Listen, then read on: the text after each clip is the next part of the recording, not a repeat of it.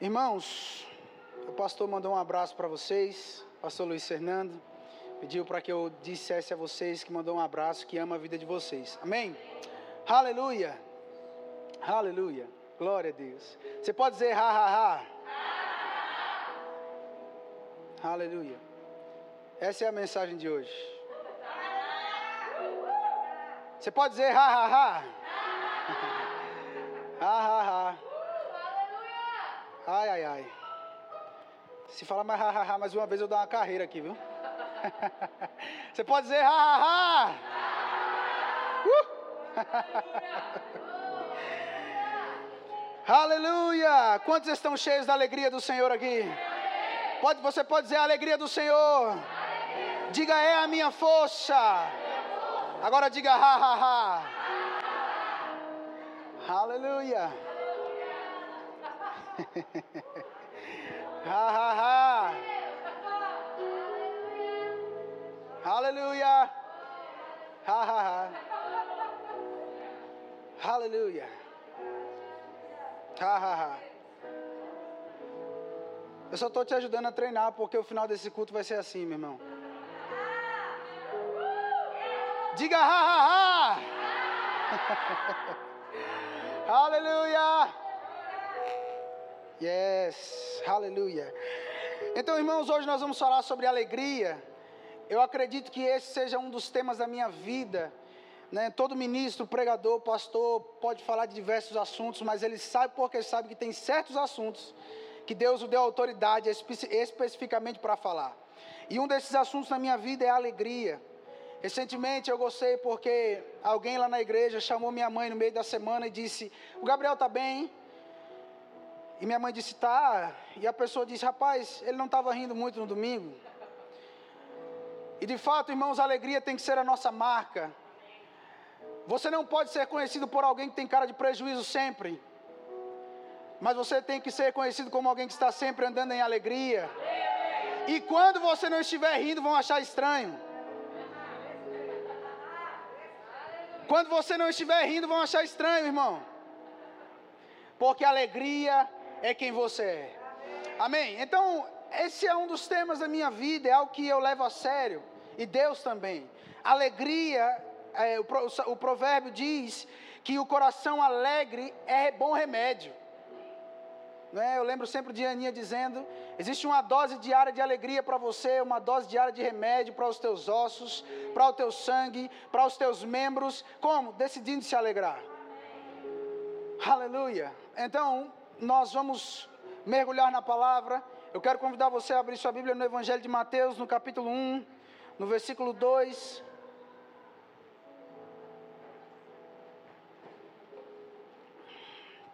Evangelho de Mateus, no capítulo 1, no versículo 2. Aleluia. Aleluia. Você que encontrou, diga ha, ha, ha. Amém. Então, Evangelho de Mateus, no capítulo 1, no versículo 2, diz: Abraão gerou a quem? Abraão gerou a quem, irmão? Aleluia. A, ja a Isaac e a Jacó, a Judá e a seus irmãos. Então esse versículo começa com Abraão gerou? Abraão gerou? Aleluia. Quando você vai olhar para a Bíblia, irmãos, principalmente para a carta de Gálatas, lá no capítulo 3, o apóstolo Paulo fala que todos os que são da fé são filhos de Abraão. Abraão é pai dos da fé. Quantos creem nisso aqui? Então, Abraão tem essa simbologia mesmo de um homem que andou em fé. Paulo vai dizer em Romanos no capítulo 4, lá no verso 17, que ele creu contra a esperança. Deus havia lhe dado uma palavra, dito que ele seria pai de muitas nações, e ele decidiu crer em Deus, independente do que ele estava vendo, sentindo ou ouvindo, ele decidiu ficar com o que Deus disse. E Paulo diz lá em Romanos no capítulo 4 que ele tinha por fiel aquele que havia feito a promessa. Então Abraão creu até que se manifestasse aquilo que Deus havia dito a ele. Então Abraão é esse simbolismo de fé, é essa pessoa que representa a fé na Bíblia. Ele é chamado de o pai dos da fé. Mas Isaac significa riso, e esse versículo começa dizendo que Abraão gerou Isaac. E um dia, acredito que há dois anos atrás, eu tive a graça de liderar os jovens aqui e nós começamos a ler o Novo Testamento. Cadê os jovens? Quantos lembram que nós começamos a ler o Novo Testamento? Então, eu vou confessar algo a você, nunca gostei de ler genealogia. Mas como nós havíamos proposto de ler o Novo Testamento, tinha que ler genealogia. então eu estava lendo Mateus no capítulo 1, no verso 2, e quando eu li Abraão gerou Isaac, esse é o Logos, mas o rema saltou para mim. E Deus disse para mim, leia de novo. E quando eu fui ler, estava dizendo: fé gerou riso.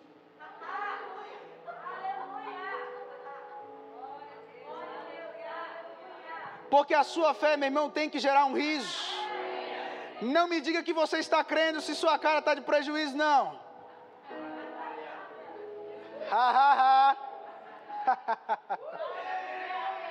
Diga a minha fé gera um riso. Quantos estão crendo por algo aqui? Cadê o seu riso, meu irmão? Aleluia! Abraão gerou Isaac porque fé gera riso. Fé gera riso, meu irmão. Fé gera riso. Quem está em fé não está preocupado, não está ansioso. Quem está em fé está em descanso, crendo que aquilo que Deus falou vai acontecer. Crendo que o que Deus falou é verdade, ponto final. Não importa o que eu esteja vendo, sentindo, tocando, não importa o que o noticiário esteja dizendo, o que Deus falou é verdade, eu creio e ponto final. Logo, a minha fé precisa gerar um riso, porque fé não é um lugar para a gente preocupada. Fé não é lugar para a gente preocupada. É por isso que Pedro diz lá no capítulo 5, no verso 7 da sua primeira carta: lance sobre ele todas as suas ansiedades. Sabe por quê? Porque ele tem cuidado de nós. Não tem espaço para ansiedade na fé. E a Bíblia vai dizer quatro vezes que o justo vive pela fé. Logo, se você viver a vida que Deus projetou para você em Cristo, não tem espaço para preocupação. Não tem espaço para ansiedade. Não tem espaço para ficar roendo unha, ansioso. E deixa eu te dizer, irmão, eu já ruí muito unha. Oxe. E aí minha mãe dizia, vou colocar pimenta na sua unha. Mas deixa eu te dizer uma coisa, irmão. Eu vim dizer exatamente isso para você hoje. A sua fé gera um riso. Abre a tua Bíblia comigo lá em Gênesis, no capítulo 22. Aleluia. Gênesis no capítulo 22.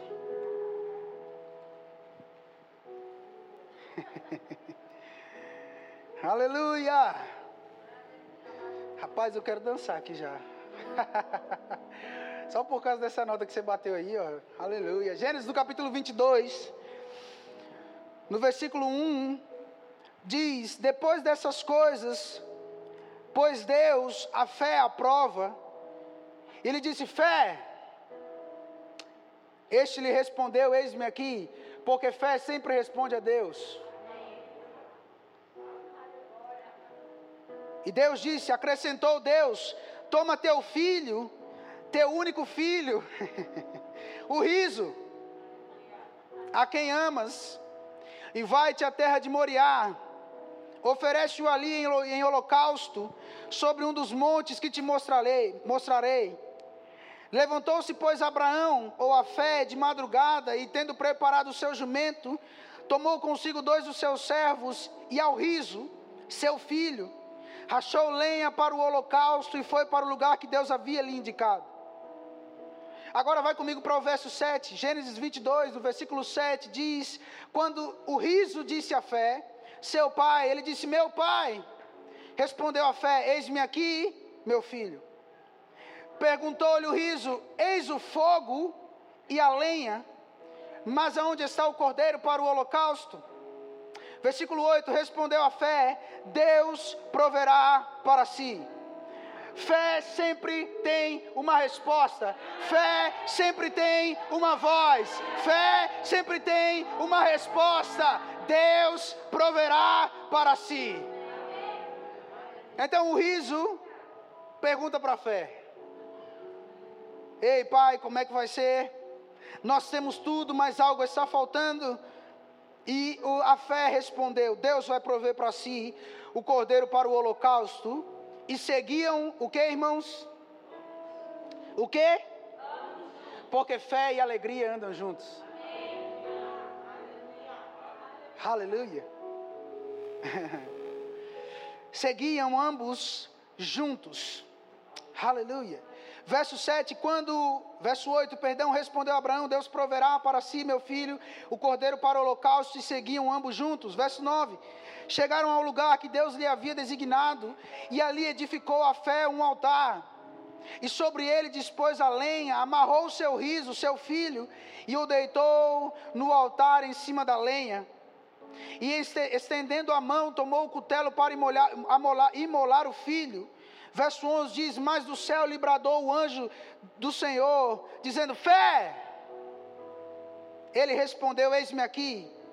Verso 12: Então lhe disse: Não estendas a mão sobre o rapaz, e nada lhe faças, pois agora sei que temes a Deus, porquanto não me negaste o teu filho, o teu único filho.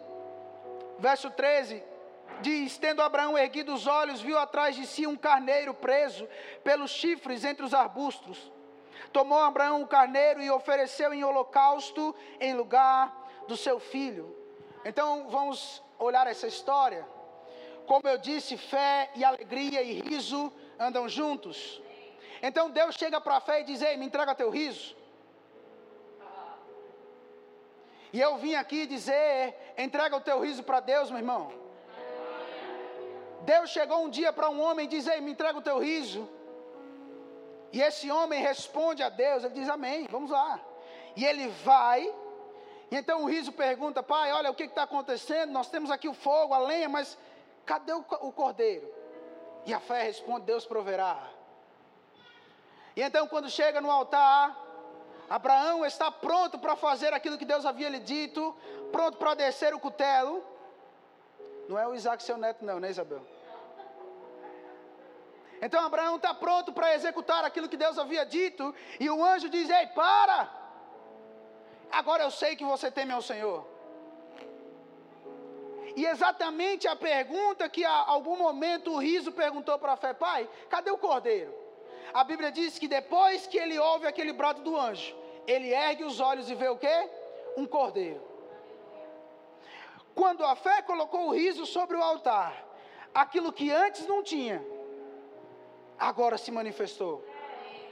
Não tinha o cordeiro e foi perguntado, pai, cadê o cordeiro? Mas quando a fé colocou o riso sobre o altar, aquilo que não tinha se manifestou. De fato, irmãos, eu preciso que você entenda essa noite que você não vai mudar áreas da sua vida de falta preocupado. Mas você pode mudar áreas da sua vida com um riso porque não tinha cordeiro. Não tinha aquilo que faltava, mas quando o riso estava sobre o altar, se manifestou aquilo que não tinha. E de fato, irmãos, nos foi ensinado por muito tempo, e eu quero que você entenda o que eu vou te dizer, mas foi nos ensinado por muito tempo que a vitória vai chorando, geme e chora. Foi nos ensinado muito tempo que o nosso choro seria capaz de mudar Deus. Afinal, a Ana, mãe de Samuel, chorou. E Deus ouviu a sua oração. Foi nos ensinado muitas vezes que nossos cultos precisavam ser reverentes e por isso nós não poderíamos rir em um culto. Agora, a palavra irreverente significa desrespeitoso e se eu disser para você que em um culto que Deus fala para você rir, você ficar sério, é irreverência.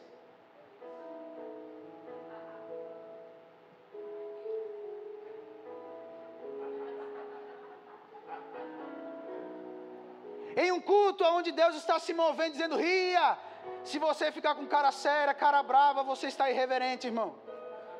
Então já vou te alertar, cuidado com a irreverência hoje, aleluia. Então, entenda: fé tem um comportamento, irmão. Fé tem uma voz. eu consigo ver se você está andando em fé, eu consigo ouvir se você está andando em fé, mas se eu ficar com você o tempo todo e você só ficar, rapaz, não vai dar, não tem, não consigo. Oh, rapaz, olha, o salário esse mês veio menos, está apertado. Eu paguei as contas e não sobrou nada. Eu vou saber que você não está andando em fé. Porque a sua fé gera um riso. A sua fé, irmão, você precisa entender isso. A sua fé gera um riso. De fato, quando nos ensinaram que a vitória vai chorando no geme chora, não entenderam que nós não queremos mais vitória. 2 Coríntios 2,14, Paulo diz: graças, porém, a Deus, que em Cristo, quantos estão em Cristo aqui? Amém. Paulo diz que em Cristo sempre nos conduz em triunfo. E deixa eu te dizer: quem está na vitória não está gemendo e chorando. Quem está na vitória não fica com cara de prejuízo. Quem está na vitória tem que estar andando em alegria. Como diz Aninha, tem que mostrar as canjicas, meu irmão. Não pode ficar com cara de prejuízo. Não pode ficar com cara de, ei, vai faltar. Ei, como o pastor Renato dizia, se você, irmão, tiver com falta, a pessoa vai ter que ser muito guiada para saber. Porque não vai ser pelo seu semblante que as pessoas vão dizer, rapaz, ele está passando por necessidade.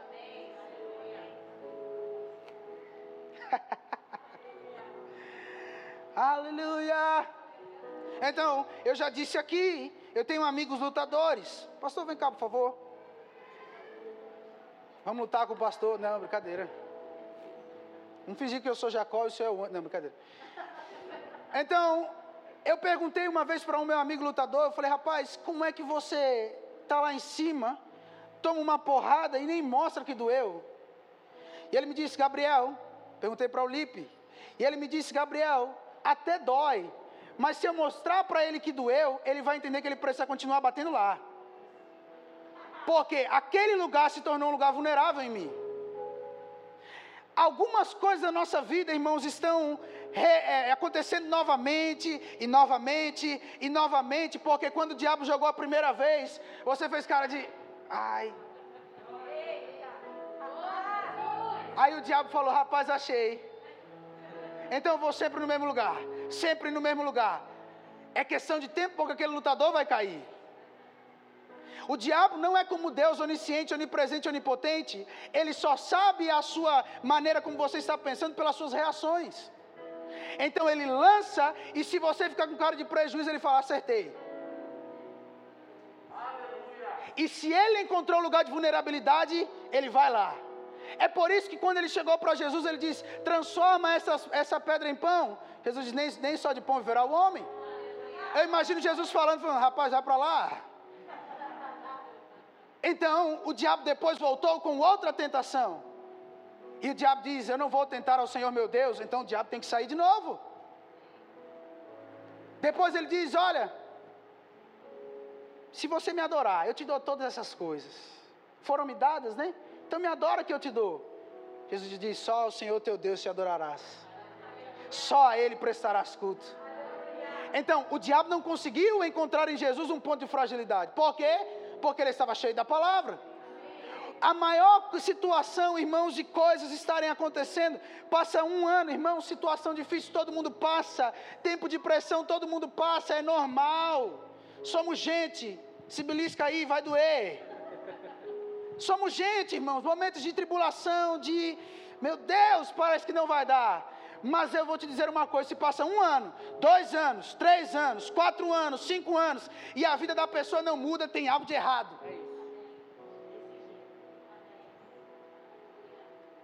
Aí você encontra o irmão em 2020 e está com cara de prejuízo.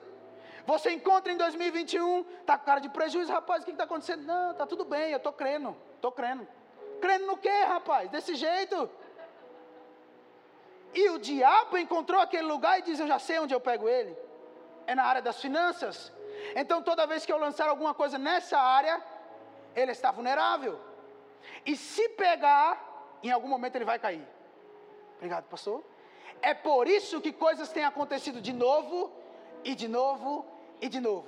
Porque o diabo já identificou aquele ponto de vulnerabilidade em nós. E é por isso que nós precisamos entender que a nossa fé gera um riso. Eu não estou falando que não vai doer, meu irmão. Porque, como meu amigo disse, dói. Só que ele entendeu. Eu não posso mostrar para ele que doeu. Eu não posso dar esse gostinho para ele saber, rapaz, eu consegui. Machuquei ele. Então é o diabo lançando você. Ha, ha, ha. Vai faltar. Ha, ha, ha. Você não vai conseguir. Ha, ha, ha.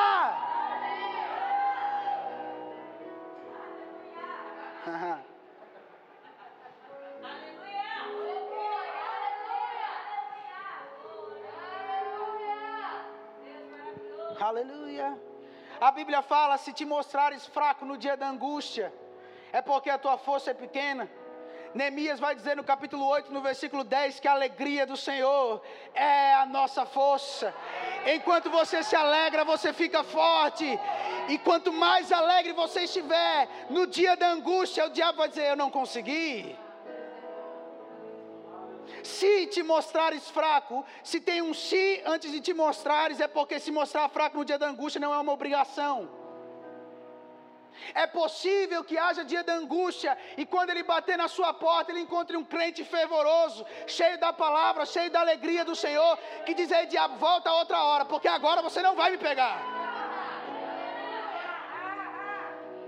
Irmão, não sei se você entende, mas quando notícia ruim chega, a primeira coisa que vai embora é alegria. A primeira coisa que vai embora é paz. Parece que ela só dá uma volta quando notícia ruim chega. E evangelho não é falta de notícia ruim. O salmista diz: Muitas são as aflições dos justos, mas de todas, de todas, de todas o Senhor os livra. Vão ter aflições, vão ter dias maus, vai ter bom combate da fé. Mas eu vou te dizer uma coisa: eu quero chegar no final da minha vida, assim como Paulo disse, eu combati o bom combate. Eu completei a minha carreira e eu guardei a minha fé. O diabo se levantou por várias vezes, mas ele não conseguiu tirar a minha alegria, porque a minha alegria foi comprada por um preço muito alto.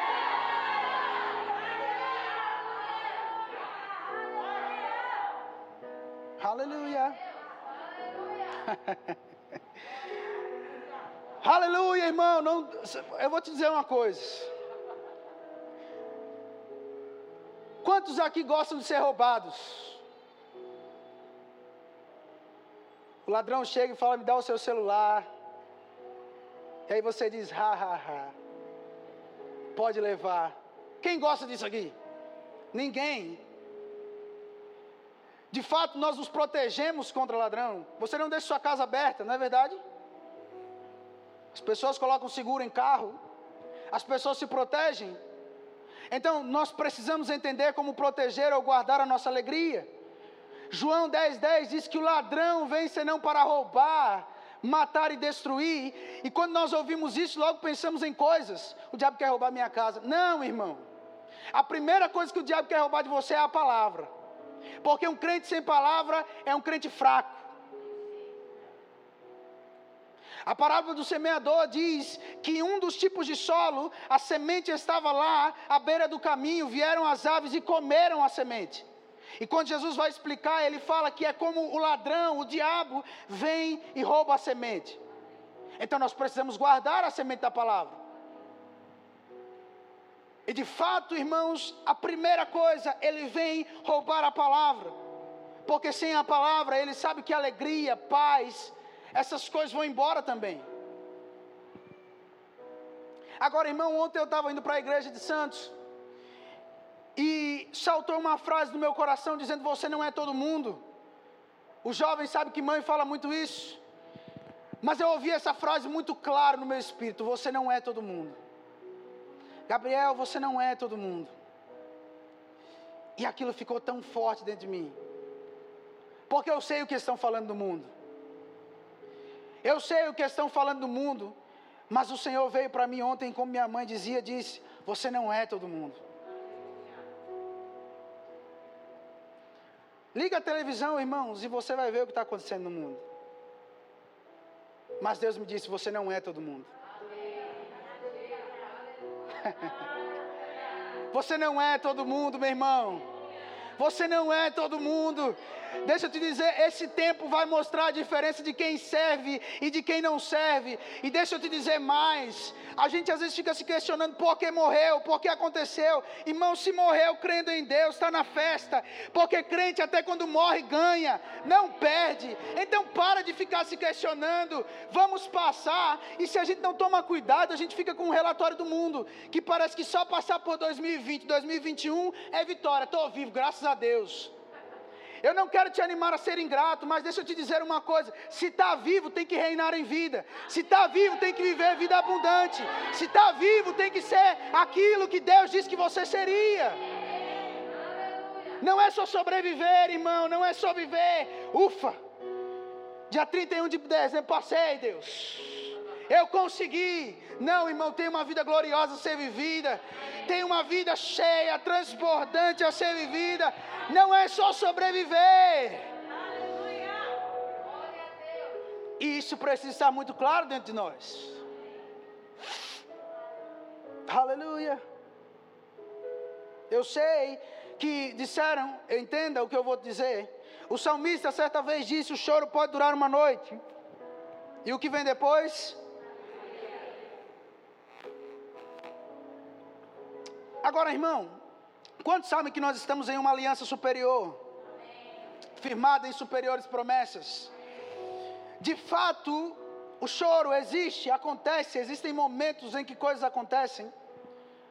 Mas no Novo Testamento, a Bíblia mostra que dois homens, por volta da meia-noite, oravam e cantavam louvores a Deus. É possível, na nova aliança, mesmo em meia-noite, dar gargalhadas no Espírito. O Velho Testamento diz: o choro pode durar uma noite, mas a alegria vem pela manhã. Mas o Novo Testamento diz: regozijai-vos sempre no Senhor. Outra vez vos digo: regozijai-vos. Paulo diz para a igreja de Tessalônica: regozijai-vos sempre. Sempre é de dia e é de noite.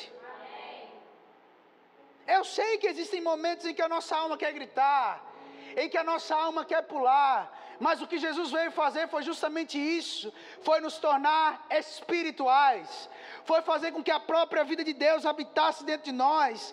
E agora, Gálatas, no capítulo 5, a Bíblia fala sobre o fruto do Espírito, que é amor e alegria.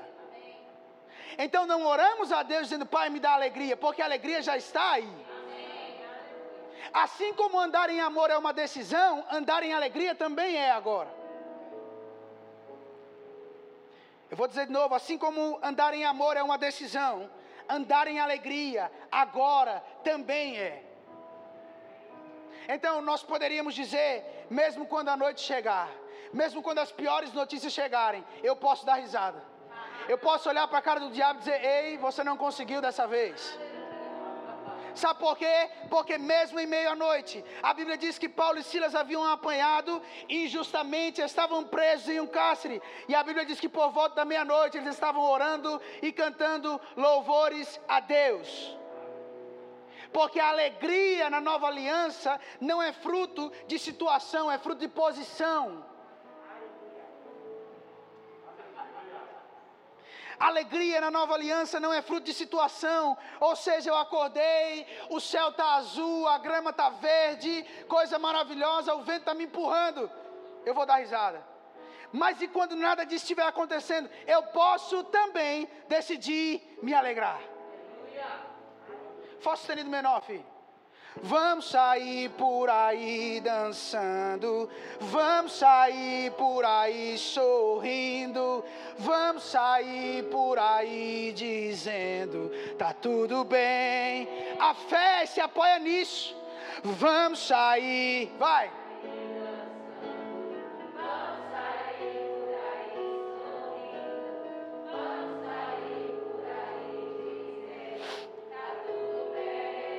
Pergunta que eu te faço: você crê, meu irmão, que está tudo bem?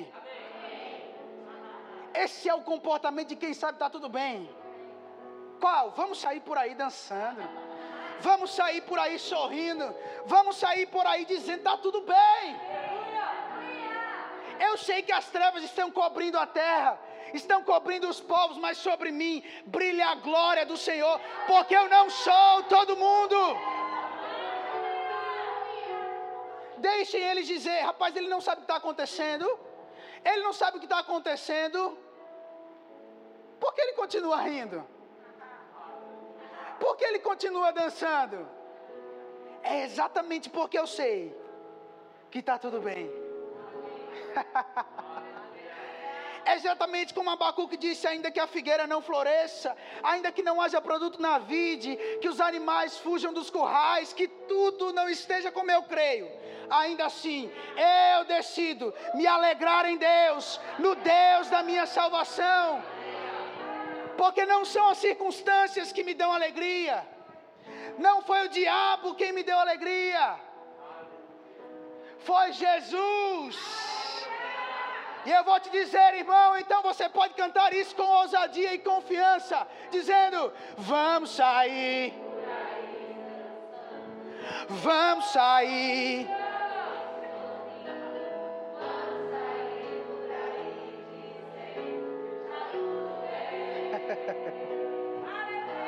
Vamos sair por aí dançando. Vamos sair. Vamos sair. E há duas semanas atrás eu estava cantando aquela música do Eliezer, a Alegria do Senhor, lá em Santos, e o Senhor me deu uma inspiração lá na hora. E eu fiquei, meu Deus do céu, como é que pode? Fica no lá e por favor, filho. E, e aquela inspiração, um momento de adoração, Acabou a música, mas me veio aquela nota. Uau! Há uma mesa preparada para você, na presença dos seus inimigos. Vai até a mesa, pega a alegria e diga: ha, ha, ha. A Bíblia diz que Ele prepara para nós uma mesa farta na presença dos meus adversários. Então eu imagino Deus falando: Ei, falta, vem ver Ele se alimentar na mesa. Ei, doença, vem ver Ele se alimentar na mesa. Ei, crise, vem ver Ele se alimentar na mesa. E a Bíblia diz que é uma mesa farta. E Deus é prazeroso em fazer o que está em Isaías no capítulo 61, no verso 7. A Bíblia diz que no lugar de cada vergonha haverá dupla honra. E a dupla honra é Deus falando: Ei, vem ver. Ei, vem ver. Ei, vem ver. Ei, vem ver. Vem ver. Isso está tão forte. Ele prepara para mim uma mesa na presença dos meus adversários. Ele faz questão de me galardoar na frente daqueles que olharam para mim e disse: Você não conseguiria você não ia chegar em lugar nenhum, vai faltar para você. Deus é perito em fazer aquelas pessoas que disseram vai faltar ver você prosperando. As pessoas que disseram você não vai conseguir, elas vão estar lá. Não somos vingativos, como a música Sabor de Mel diz, né? Mas Deus é perito em fazer coisas assim. Ele diz: Ei, vem ver. Ei, vem ver. Ei, vem ver. Em uma sexta-feira, o diabo disse: Eu consegui frustrar Deus. Afinal, eu consegui matar o seu filho. Mas depois da sexta vem o sábado, e depois do sábado e domingo. E no domingo, aquele que estava morto, a morte não pôde detê-lo. A morte não pôde detê-lo. Porque Deus tem sempre um domingo para nós. Deus tem sempre um domingo para nós. Irmão, não pode parecer que você está numa sexta, mas deixa eu te dizer: tem um sábado, tem um domingo para você. E no domingo, a pergunta é: ó oh morte, onde está a sua vitória? Ó oh morte, onde está a sua vitória? Aquele que estava morto ressurgiu não apenas ressurgiu, mas trouxe consigo a chave do inferno e ninguém mais poderá segurar e detê-lo. Porque de fato, agora não só naturalmente, agora ele está à destra de Deus. intercedendo por aqueles que o diabo por um tempo aprisionou. Então coloca por favor pessoal da mídia, Salmo no capítulo 2, o verso 4. Aleluia. E então, o comportamento de Deus é o comportamento de fé. Deus não está preocupado, Deus não está ansioso, Deus não está roendo unha, Deus não está olhando e falando, nosso diabo aprontou hoje. Não, Deus está em fé. Salmo 2, 4, por favor, Eixe-la, aleluia. Diz, oh aleluia. Aleluia. Ri-se aquele que habita nos céus.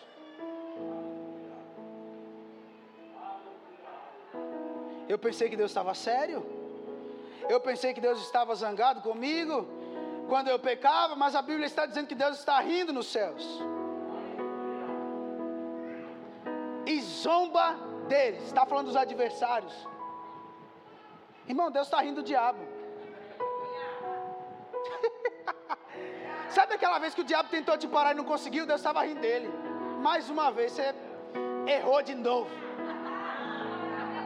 Ri-se aquele que habita nos céus. Paulo vai dizer em Efésios 5:1, sede pois imitadores de Deus como filhos amados. Então você não pode ficar com cara de prejuízo, não, irmão. E eu vou falar isso diversas vezes para você entender. A vida do cristão precisa ser como a de Deus. Ri-se aquele que habita nos céus. Então a revelação que Davi tem é que Deus está no céu rindo dos seus adversários. Mas nós estamos, como eu disse, em uma aliança superior, em superiores promessas. Coloca Efésios 2:6, por favor. Então, Davi entende, Deus está aqui rindo dos meus dos seus inimigos. Aí Paulo vai trazer para a nova aliança em Efésios no capítulo 2, do versículo 6. Aleluia. Efésios no capítulo 2, no versículo 6. Oh, aleluia. Ok. Efésios 2, 6 aqui, viu? Efésios no capítulo 2, no versículo 6 diz: E juntamente com Ele nos ressuscitou e nos fez assentar, aonde, irmãos? Em Cristo Jesus. Então, a revelação que Davi teve foi: Deus está lá rindo.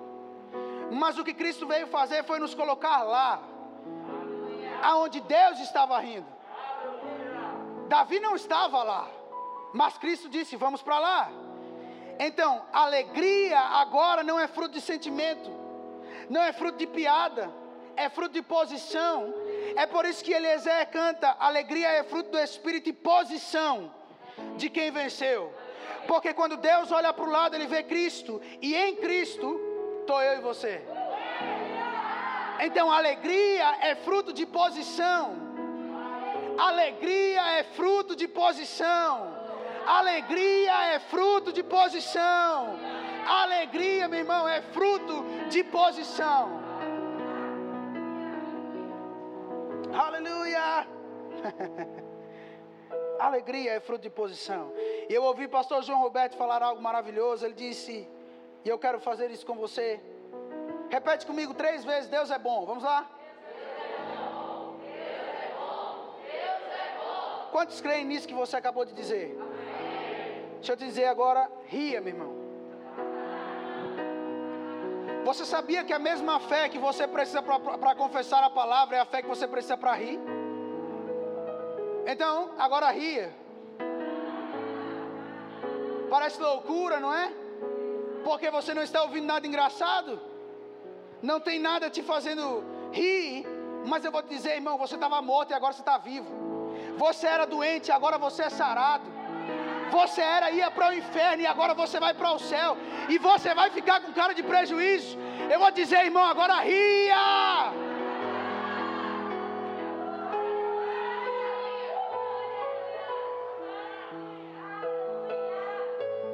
Aleluia. Ha ha ha. Ria mais um pouquinho, irmão. Vamos lá, vamos lá. Vamos lá, vamos lá, irmão. Vamos lá, dá risada mesmo. Por força. não é fruto de sentimento, é fruto de posição. Posição de quem sabe que já venceu. Posição de quem sabe está feito, está feito, está feito, está feito, está feito. Foi por isso que Jesus na cruz disse está consumado, para que hoje você pudesse rir dizendo está consumado, diabo. Você perdeu, está consumado, está feito, eu sou sarado. Eu sou próspero. Eu sou quem Deus diz que eu sou. Não importa o que eu esteja sentindo. Mal nenhum me sucederá. Praga nenhuma chegará à minha tenda. E se chegar, ha, ha, ha, porque ele não consegue resistir à unção. Irmão, não existe depressão, não existe coronavírus, não existe nada disso que seja maior do que Jesus. A Bíblia diz que ele levantou, Deus o exaltou sobremaneira e lhe deu um nome que está acima de todo e qualquer nome, para que todo joelho se dobre e para que toda língua confesse.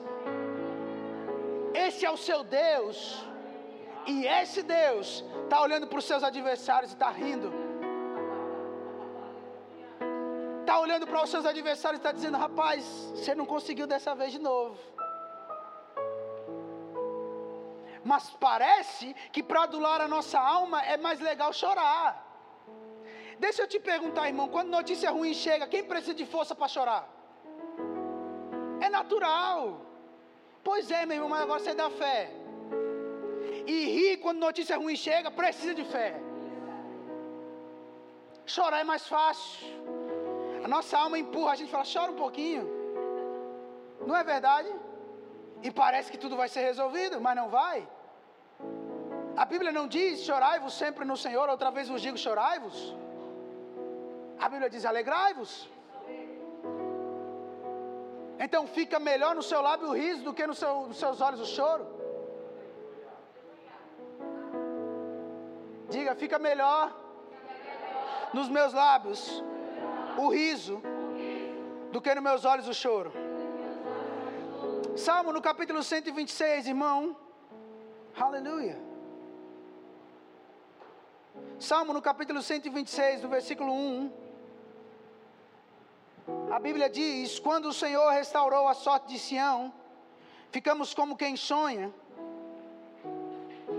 Aleluia. Ele diz: Então a nossa boca se encheu de riso e a nossa língua de júbilo. Então, entre as nações se dizia grandes coisas, o Senhor tem feito por eles. Com efeito, grandes coisas fez o Senhor por nós, por isso estamos alegres. Quando o Senhor restaurou a sorte de Sião, nós ficamos como quem sonha. Sabe, irmão, sua sorte foi restaurada. E o salmista está dizendo: quando o Senhor restaurou a sua sorte, nós ficamos como quem sonha. E o que aconteceu? A minha boca se encheu de riso.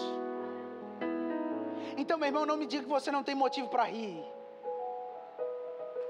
Porque o salmista está dizendo simplesmente: quando o Senhor restaurou a sorte de Sião, nós ficamos como quem sonha, então a nossa boca se encheu de riso. Ninguém me contou uma piada, mas o Senhor restaurou minha sorte. E isso é mais motivo suficiente para eu rir.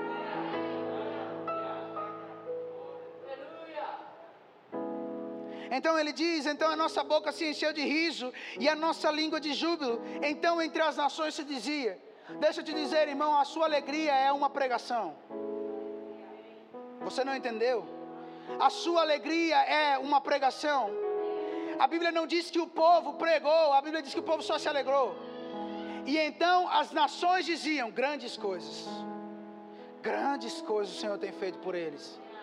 Então deixa eu te dizer, a, sua alegria é uma pregação. A sua alegria está comunicando algo. Entre as nações se dizia, como pode? Eu só posso reconhecer grandes coisas. O Senhor tem feito por eles. Filipenses no capítulo 4, no verso 12, na versão a mensagem, Paulo diz algo assim: Já aprendi a estar contente, a despeito das circunstâncias, Fico satisfeito com muito e com pouco. Encontrei a receita para estar alegre, com fome ou alimentado, com as mãos cheias ou com as mãos vazias. Eu gostei disso aqui, irmão. Encontrei a receita para estar alegre. Encontrei a receita para estar alegre. Eu vou te perguntar, irmão, você encontrou a receita para estar alegre? Irmão, não pode ser como gangorra. Um dia você está em alegria e no outro você está. Porque você encontrou a receita para andar em alegria. É por isso que nós vivemos em alegria, irmãos. Tem uma receita. Porque no verso 12, Paulo diz isso: Eu aprendi a viver contente em toda e qualquer situação. Eu achei a maneira de viver alegre. Aí no verso 13 ele diz o quê? Tudo posso.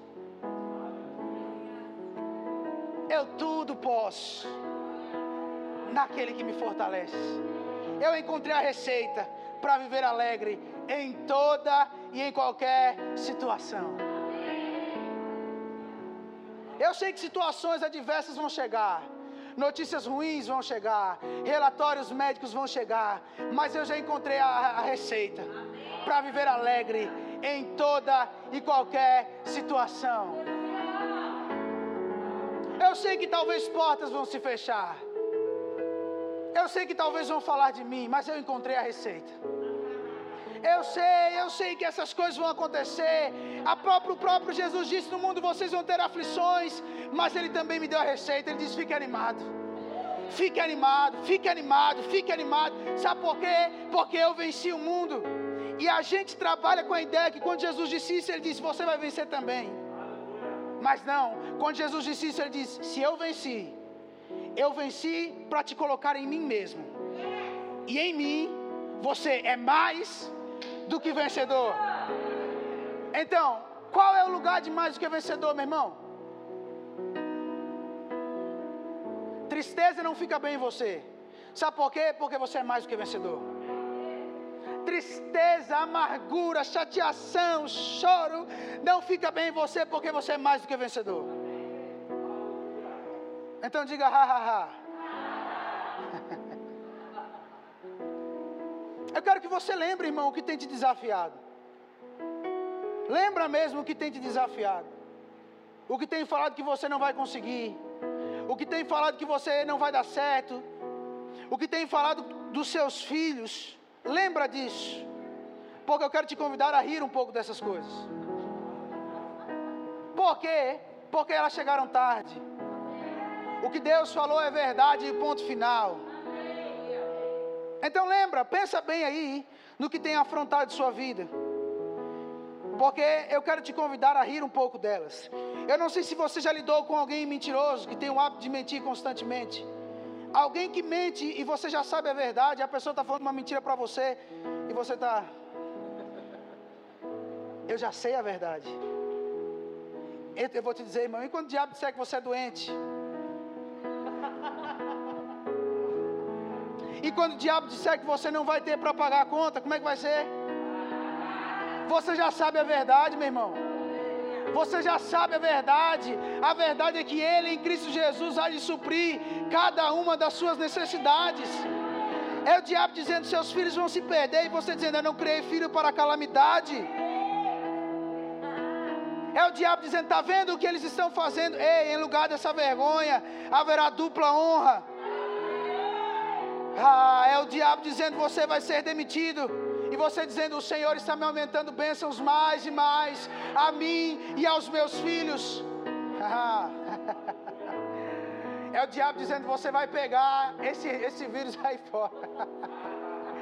É você dizendo: certamente Ele levou sobre si cada uma das minhas enfermidades, e o castigo que me traz a paz estava sobre Ele, e pelas Suas pisaduras eu não vou ser diabo, eu já sou sarado e curado em nome de Jesus.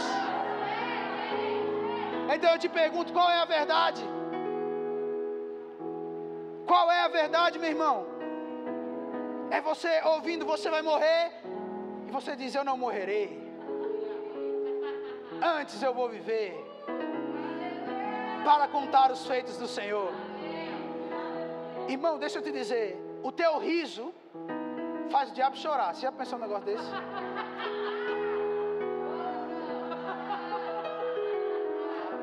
Irmão, você só pode chorar na presença de Deus. Você não pode chorar por aquilo que o diabo está fazendo. Você chora porque ama o Senhor. Mas não porque o diabo está falando para você que vai faltar. Não porque o diabo está falando que você não vai conseguir. Não porque o diabo está falando que não vai dar certo. Então, a pergunta que eu te faço: você sabe a verdade, meu irmão? Qual é a verdade a seu respeito? Qual é a verdade a seu respeito? Qual é a verdade a seu respeito? Porque nós servimos um Deus que não é homem para mentir. Você vai ter que definir quem é o verdadeiro e quem é o mentiroso. Porque se você acredita que Deus é verdadeiro, você vai ter que rir. Porque se Deus é verdadeiro, o outro lado é mentiroso. Então, lembra aí, irmão, as coisas que tem te afrontado. Eu quero que o grupo de música venha para cá. Aleluia.